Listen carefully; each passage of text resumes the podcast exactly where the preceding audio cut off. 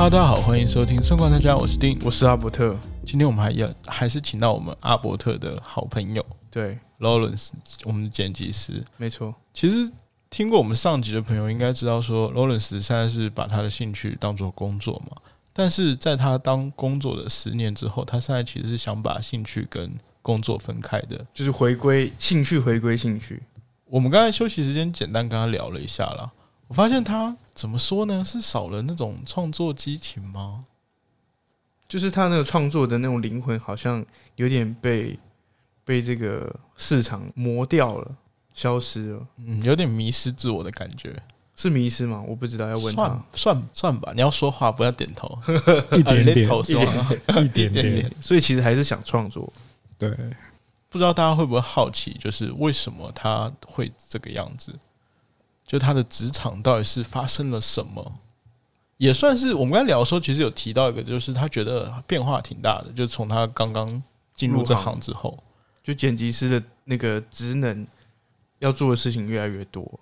所以对你而言，你觉得变化最大的是什么？例如说那种职人精神啊，或者说那种创意的风格、市场的喜好，或者说客户也很大不同了吗？就是客户的水准是，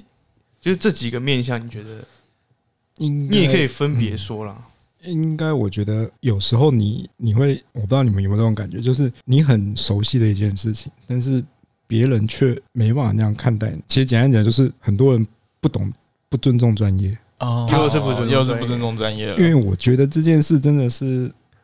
对我们这种，就是你花了这么多时间时间在这行上面，你从学生时期一直一待路这样子在这行，我觉得很多人其实是不能理解，或是他没有办法站在一个那种就是稍微尊重一下你所学的东西嗯，的立场，然后去跟你讲这件事情该怎么做。对，有些人就是哦，就是一副那种你说高高客户吗？对高高在上的对，他就是我花钱我就是老大，对很多客户是这样子，那就是说啊，你这个不行，这个不行，那个不行，然后然后你跟他解释说为什么我要这样做的时候，他其实也听不进去，他就是觉得说你我花钱，我要照你就是要照着我意思做你。就只是一个工匠而已，对照我的课其。实很多客户是这样子，那你觉得就是职人精神这一块有没有什么改变？还是这一块也是被客户的这一些不尊重专业嗯弄坏掉了？应该对我自己来讲，我学生时期的时候，我其实是拍很多那种实验电影。那实验电影那是那种完全没有人看得懂，你不讲没人看得懂你的东西。那那就是我觉得有点就是纯艺术类的。那就是你踏入职场之后开始剪这种商业片的时候，你会发现最大转变是你要去帮服务别人。我觉得是这个点。就有时候你就以前我就是那种高高在上、很屁、很嚣张那种个性啊，啊，你突然要我哦，你说什么我都要点头说是，那个转换我觉得有点最大很改很大的改变是对。一开始我觉得很痛苦啊，啊，现在呢无所谓。等一，下听起来你应该以前在学生时期，你应该是一个就是领导领头的一个人。对，通常我我在学生时期，我通常是担任导演加摄影加剪辑。啊，没有导演的话，我就是剪辑跟摄影，那他们其他人做什么？当其他人就是什么场当小兵，场务啦、灯光啦，或是一些以你自己你自己就是长一级这样子，对，失敬失敬失敬，甚至 我导演的时候，我脚本我也自己写。就是你一条龙嘛。对我完全一个人一条龙。那甚至那种有时候课程会有需要写那种企划案，嗯，我也是全写啊。那你应该会被同学你应该讨厌吧？可以自己开一间公司吗，没有，我同组的那个同学都超超开心奇。葩这样子，对啊，好爽哦。我完全在 carry 他们这样。所以其实就是就你在专业的领域里面是一个佼佼者，在那个学生时期，到你到社会要听人家话，那个那个心理建设其实那个要怎么转变？其实但一开始，其实干我一开始其实也很灰心。我想说，为什么你们都不听我的？就是以前大家都听你的，对以前大家都干，你就是指使大家怎么做，然 后突然变成说别人来叫你要怎么做，然后他们也不会听你的意见。我觉得那个过程其实对我来讲，你就是会很生气啊。可是你又无能为力。对，其实但你又不能改变什么。你其实简单讲，你你也不可能去跟客户大小声啊。我怎么觉得你的故事很像一个 一个连偶像偶像剧或者是那种微电影短片的故事？对啊，因为其实那个时候你你就必须考量到你现在做的这件事情是别人有付你酬劳的，每个月给你薪水的，那这个时候你就开始面对很多现实的东西，就变成哎、好像我不能想干嘛就干嘛了，好像我做这件事情是有限限制的，对啊，所以反而出了社会最大的冲击是你必须要顺应这些事情。就有点你在跟现实或者我们说商业跟你自己在做一个拉扯。那我觉得看你每个人怎么想啊。那因为你每个月你必须要过生活嘛，如果你必须必须要这个有这个薪水，有时候你就得看你妥协到什么程度。怎么调试自己？对，我觉得这个一定要调试的啦，因为你不可能说你出社会之后又我想干嘛就干嘛。如果你真的运气好，遇到欣赏你的公司，他真的想让你干嘛干嘛，那那真的是运气好。那就当我们没说。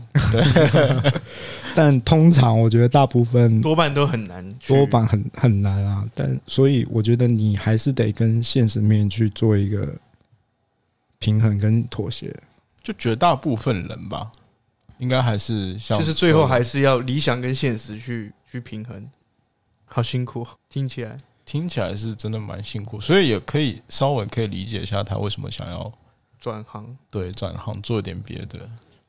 因为我觉得我想转行，是因为剪片这件事情，其实对我来说已经变了，跟当初十几年前那个时候学生时期那个初衷其实已经不太一样。以前我做我学生时候拍那些实验电影，其实是在有点抒发我们自己的情绪，然后就是表达一些想法。后来的这十年，你变成是说没办法这样做，你只是在提供你的技术给他们做他们要的东西。你只是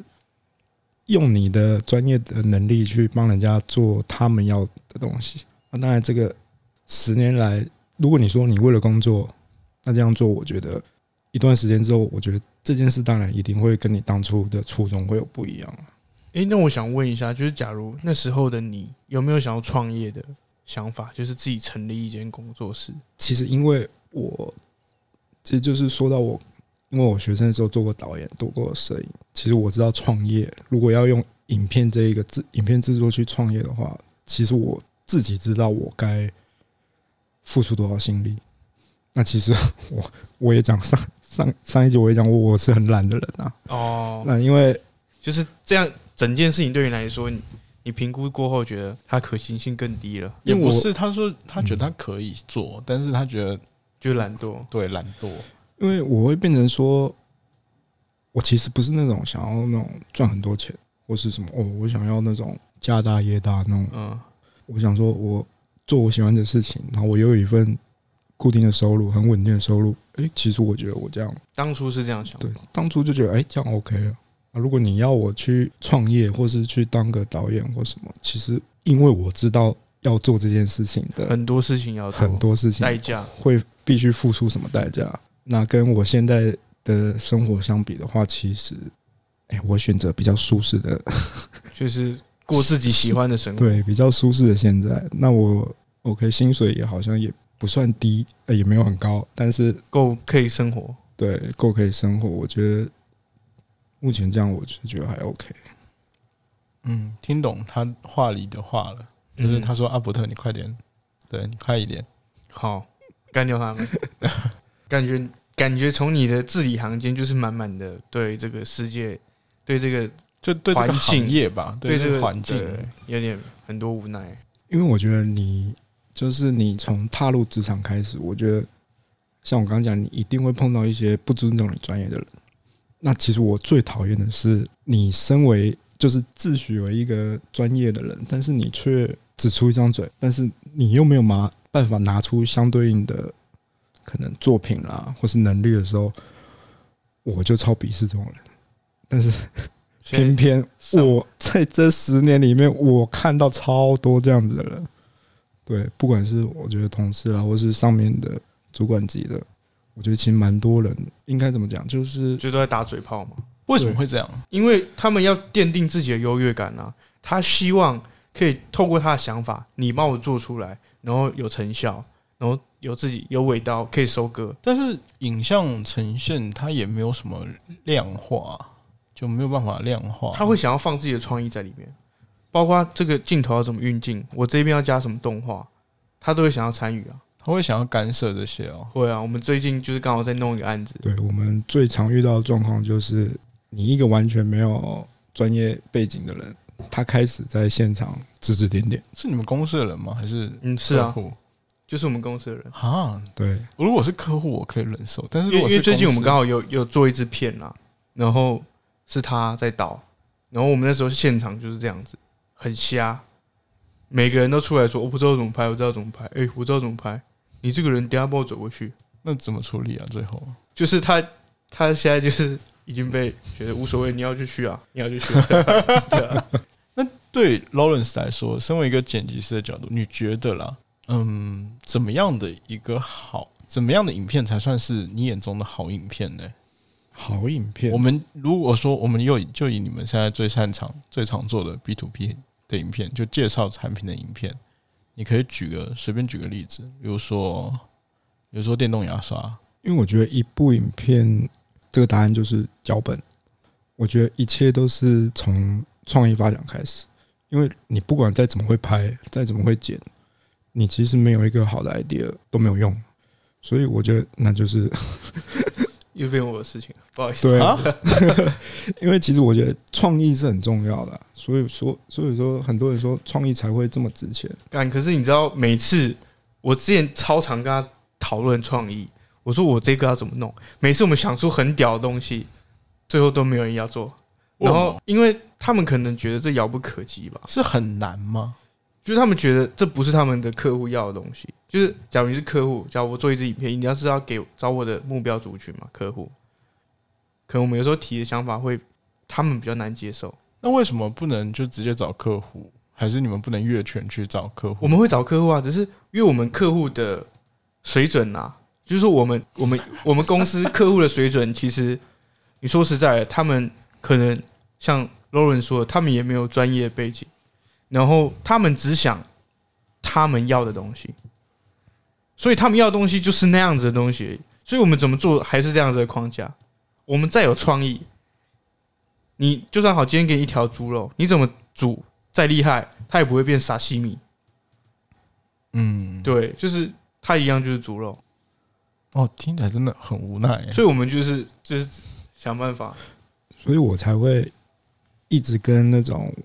新进来的企划，像阿伯特这样，我才会跟他讲说，应该没有跟他讲，就我其实一直希望他们能在这个框架里面去想出不同的东西就。创新一下，就创新，对啊，对，因为你还是不能跳脱客户他们的产业的性质，所以你还是得在想办法再这样。，对在这个框框里面去做创作。除非有时候运气好，然后最近客户比较 sense，哎、我突然有点好奇，像 Lawrence 是从学校开始学的吗？那也有我们现在那种自学成才，就不是不是我啦，不是我，就是很多 YouTuber 他们就自己剪片，然后自学成才这种。他这两个两者之间有很大的差距吗？还是说他们那种剪片的理念是不一样的？嗯，我觉得这个会差在实务经验上面，因为我觉得技术的东西其实大同小异。你现在能在网络上找到的那些教学资源，其实跟我们学校教的技术类的其实差不多，都是那个样子。但我觉得，但是本科系的学生，我觉得他可能在学生时期，他就有一个比较完整、比较基础对比较有基础建设比较完善。比较有系统性的去去传授你这些相关的知识啦，或者技术。那自学的可能就是哦，你今天想到什么，他才你才去找要做什么嘛，对不对？那通常差别会在于你出来你想找的行业是什么，因为剪片其实现在剪片其实你一定是打个剪辑影片，其实各行各业都有，所以你还是得看你有的是那种真的电影公司，像中影那一种，那个就是完全是系统性出来的。你弄外人，你想进去，你可能也是就是会有背景，对你门槛其实是蛮高的。如果你不是那个系统出身的话，那像我们这种比较应该说落单的，比较不是那个系统，是系统外的，你可能就是得出来之后，你可以得去尽量可能去累积你的实务经验，因为我觉得能力这件事情啊，专不专业，其实第一个是你的技术加上你的经验，因为有一些年轻的刚毕业的，其实出来他他可能有热忱，他有技术，但他完全没有经验，所以他常常会四处碰壁。那像我这样，就是当初就是哎，剪片好像应该是这样子吧，但是结果你遇到在社会上其实遇到并不是这样，客户并不想要你想的那种东西，他们并不要那种东西啊。所以我觉得经验你再慢慢内化，跟你的技术做内化，我觉得这个才是可能称得上一点一点专业了。这样子的话，对你们这个行业是好是坏的？因为现在自学跟因为我觉得这个，我觉得大家各凭本事啊。因为其实现在有一个现象，就是像我们 YouTube，啊很多 YouTube 的影片，嗯，它其实在争剪辑师的时候，那个价钱是爆干低的，嗯，低到一个我们觉得，看你这个价钱是在践踏专业，，对，是在侮 侮辱辱这一这一个行业的价钱。但我觉得，我是觉得没差，但是就是大家各凭本事啊。有些这种刚出社会或者是学生，他就是想要赚这个钱。他想学习，对你如果有能力，你能接受这价钱，那我觉得你去接没关系。但是我觉得，如果你要走得更深，往这个行业走更深的话，你还是得，我们应该说回归到影像对很传统的大众传播的影像制作，因为你有一个入门，现在入门应该说现在入门的门槛很低，因为网络上都有资源。那 YouTube 那种影片，其实简单讲，它不是一些技术力必须非常高的影片，对，就单纯技术来讲。那如果你想要走得更精致，然后你影片想要更有质感，其实你势必要回到我们传统大众的那一套制作逻辑。所以我觉得现在跟就是变成新兴的那个剪片的那个、那那一那一挂，跟我们传统的其实是有点就是各走各路，应该说相辅相成嘛，还是说因为简单的给他们去，应该说，诶、应该怎么讲，我们这种传统的，假如我们要有流量，我们势必要把影片做得像他们那样，可能很有趣，对。很很搞笑或什么的。那他们如果他们有流量，但是他们想要把影片做得更有质感，或是更高品质，他们势必也要往往上面，往回你们这边对往我们这边靠，变成是有就是怎么讲？一个两个相反的方向啊，但是终究是你两边都得顾到，我觉得才会在现在这一个时代里面，你才会有一个比较完整的专业的能力啊。我没有想到 YouTube 的网红他们的剪片其实价格是蛮低的、欸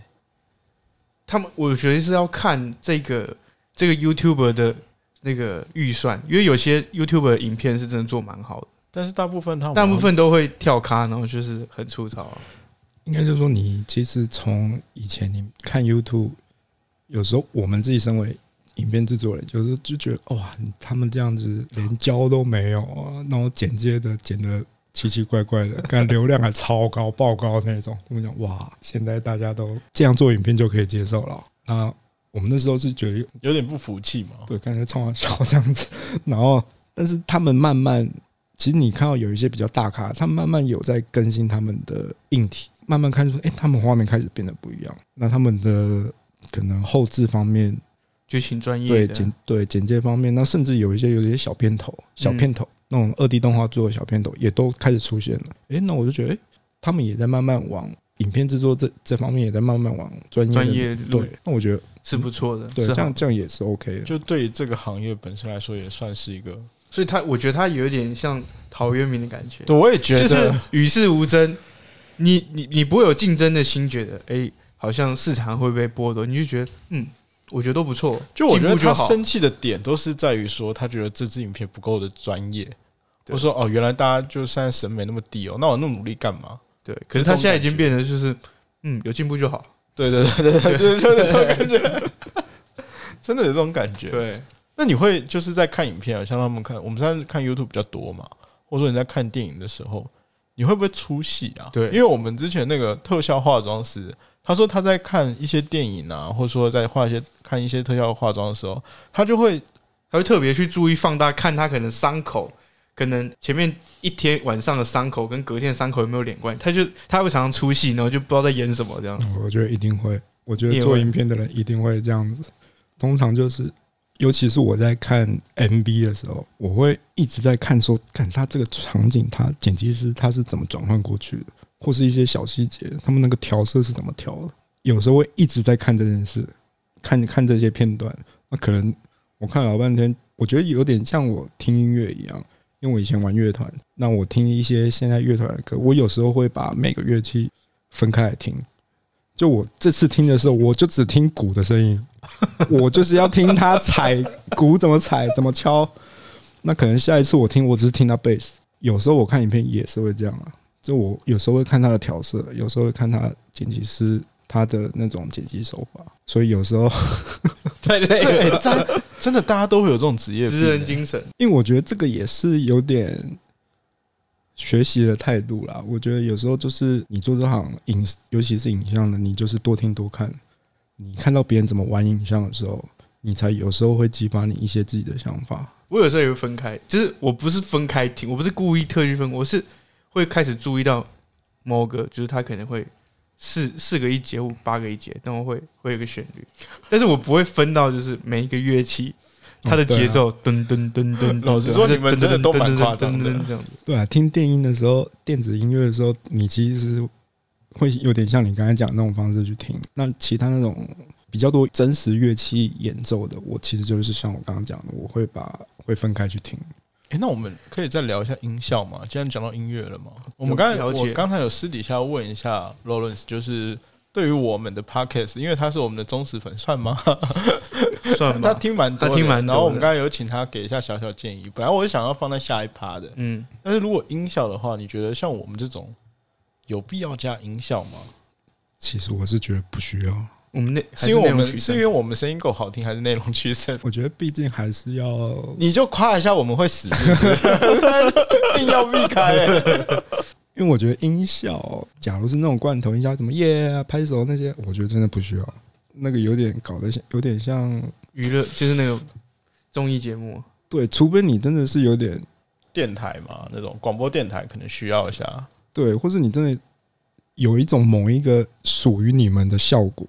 你懂我？就是哦，我们自己自创的一个对风格，一个你们的梗，可能你们可能你们在访谈之间，你们来宾可能讲到什么啊，你们突然啊，你讲了这个，哦，就是等于是我们可能有时候自己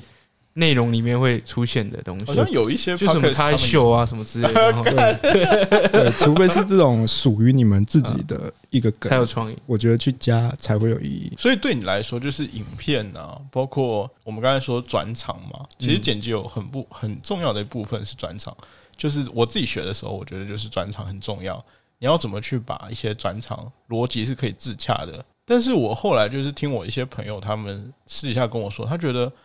不用转场的转场就是最好的转场。就是最强，就是你拍摄已经把你的过场都算进去了，所以对 Lawrence 来说，你会觉得说转场这些东西就是是一定要加的嘛？就有点像我刚才我的音效，我们也要加嘛，这种感觉一样。就对你来说，就是是不是也是这种感觉？就是没有转场的转场才是最完美的转场。对，通常是这样，因为其实你去看，我们应该说一些大片吧，电影啊，或者是什么一些，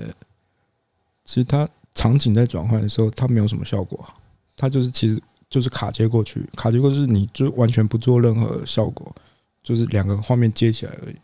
这种最单纯的，最难。对，其实这最简单，但是也是最难的东西，因为这个其实会牵扯到你整支影片的规划。因为如果你通常啊那种就是影片没有什么规划的，或是影片质感比较 low 的，才会去加一大堆有的没的哦东西，试图去掩盖你没有内容这就像件事情。就像那个食材比较烂，他就要弄很多调味粉这样。那就跟我们一样啊，就是还是内容取胜、啊。就对我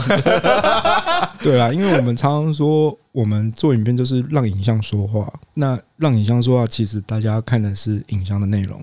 你去加了一些无就是没有意义的效果的话，我觉得会有点喧宾夺主啦。我想要问你一个问题，就是说，你觉得在制作影像里面是什么样的能量使你可以就是迎刃而解、庖丁解牛？就是是不是对媒体的多角化？就可能像你说，你有学音乐啊，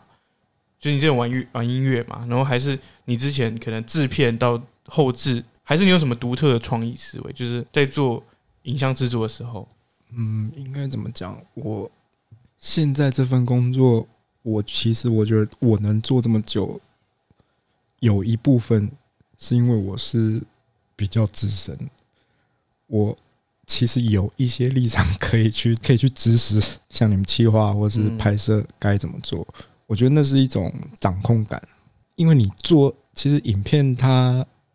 剪辑这一块，它其实是整合你所有制作流程的一个阶段，所以你可以看到每个阶段的成果，它都会汇整到你这边来，然后你再去把它产出一支影片嘛。嗯，那我觉得这个过程其实可以让你学到很多很多东西，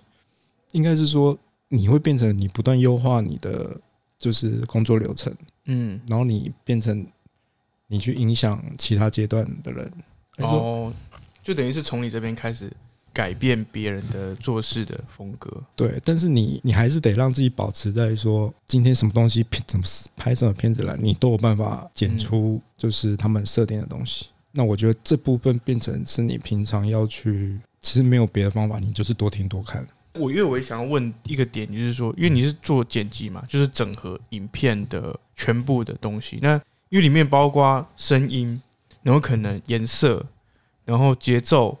还有每个镜头的串接。因为你现在是刚好这些能力都有。那如果就假如我我没有玩我没有玩音乐，那你觉得有办法去去去作为一个好的剪辑吗？你说没有买音乐，不是，就是我没有音乐的背景。嗯，我不像你玩过音乐，然后你可以很快的渗透。就是我觉得这是影影片它的设定可能很适合放什么音乐，然后我影片的节奏可能可以怎么去串接我的影像。应该说你一支影片，它其实像你刚刚讲，它涵盖这么多东西。我觉得一个剪辑师其实你不一定要每个东西都懂，但是你要得要理解这些东西。像你一首歌，它的可能它可能有一些那个片段是可能听起来比较高潮、比较澎湃，嗯你就得知道说你这个画面你可能需要搭配什么东西。应该是说你把每一个素材拆开来看，变成每一个元素。你必须还是得有一些对这些元素的理解，你不一定要一定会做音乐，嗯但是你得听得懂音乐，哦，还是得听懂对你得听得懂这个音乐，可能在一般人传递的。，对他可能一般人听到这个音乐，他大概会是什么感受？嗯，所以你在挑配乐的时候，可能好复杂。就是变成你必须自己理解的东西，你才有办法整合出来，变成一个你想要的，或是你因为需有需求，你才去挑相对应的素材。那我想要问一个问题，就是这不是我们内容里面的，就是像你刚才这种逻辑啊。那如果像一般 MV 拍摄，因为他歌已经做出来了，他歌做出来，然后才会请可能请导演去做设定。那如果是这样的话，你会怎么去规划？就音乐已经出来，你会去再去听他音乐的内容，再去做。因为通常 MV 歌先出来，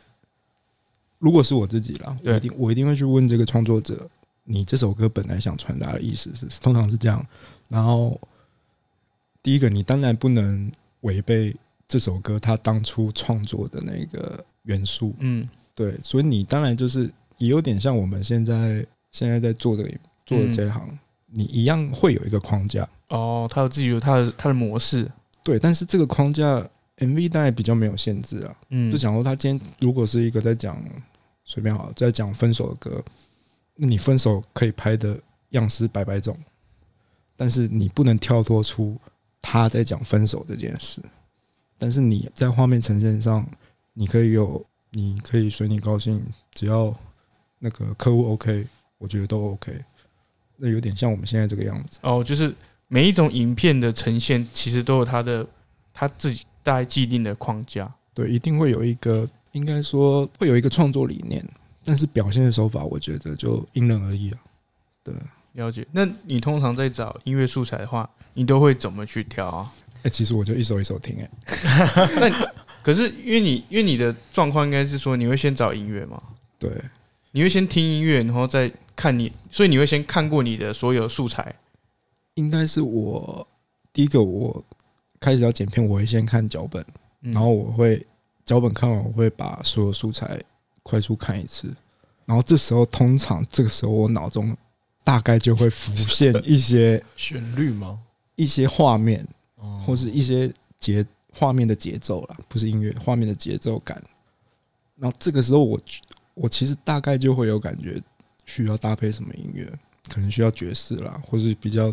重的电子音乐，或是说是甚至摇滚。那其实就是你的资料库了。对，就是有点，就是它会在你脑中浮现出来，然后你最后要做就是把你脑中这些画面实现出来而已。那因为我看很多像 YouTube 有很多影影像教学啊，他们都是把素材接一接，然后才丢音乐。嗯，那你有什么？应该说这个过程，我觉得应该说每个人剪接习惯不一样。我比较常做的是，我会把每个片段先顺出来。假如他今天有 A、B、C、D 四个片段，四个不同场景，我会先把这四个场景的画面全部顺剪一次，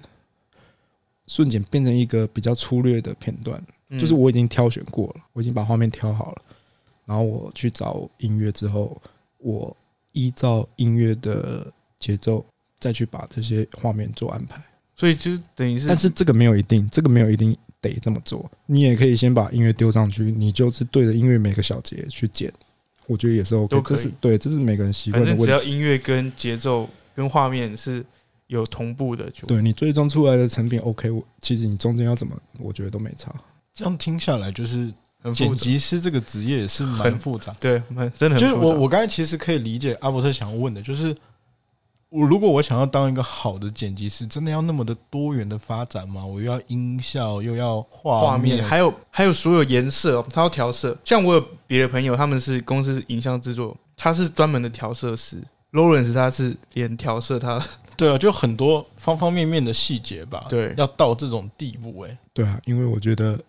有一些就是，就像我刚刚讲，你多听多看，你其实，假如我们要剪剧情片，你没有看过剧情片，你怎么剪剧情片？你只是会在瞎剪而已。这个也算是就是 Lawrence 给现在就跟他同行的一些朋友们的一些职涯建议吧。对我这样听下来了，就是还是要多接受一些资讯，市场资讯。对，因为我觉得像我学生的时候，其实我接受的像音乐啦，我影像这，其实我喜好的东西很单一。我以前就是听 metal，不然就是听嘻哈，我就只听这两种，其他音乐我不听的。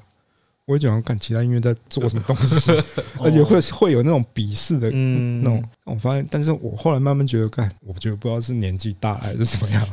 你开始能慢慢去接受其他的东西的时候，我觉得你看的东西会越来越广，也是一种人生的历练。学习，对你经验越来越多，其实你做出来的东西会也是会随着你的历练不一样啊，变成你接受的东西越多，做出来的东西也越多元。对啊，就是多听多看。哎、这样子说来，你们 B to B 好像也是蛮容易要什么交响乐啊、古典乐之类的。看客户喜好。对啊，他今天说他要钢琴，你就要找钢琴。对啊，就类似这种，好像也蛮容易接触到的吧。要不然你们那种 B to B，你告诉我你放嘻哈哦，当然有一些，我遇过一个客户，他就是说，老板说配乐要找爵士乐，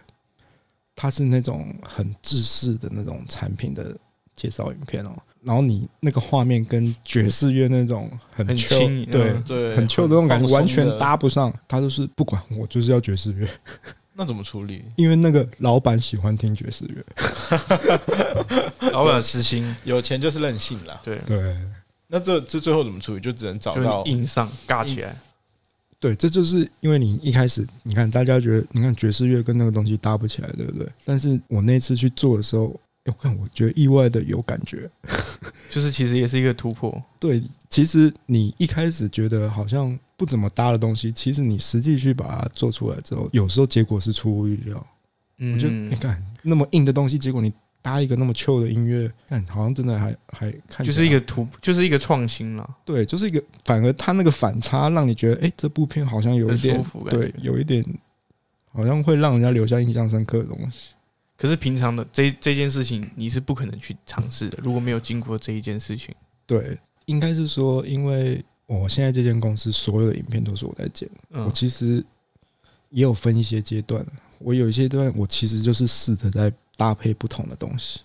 但当然你搭配是你自己想要搭配，但是客户买不买单是另外一回事。对我觉得那个搭配也不是说随便乱搭，就是有时候我就是很庆幸啊，我有这么多影片的案子可以去让我去试。嗯，对，有时候这个可能也是我做这么久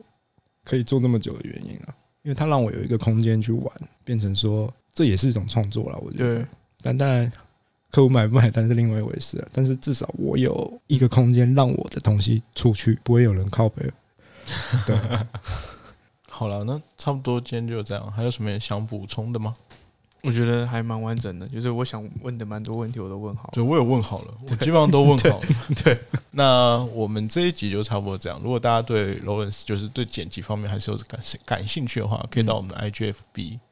嗯，或者是写 email 给我们。我是生活观察家的定。我是阿伯特，我是 Lawrence。嗯，大家再见了，拜拜拜。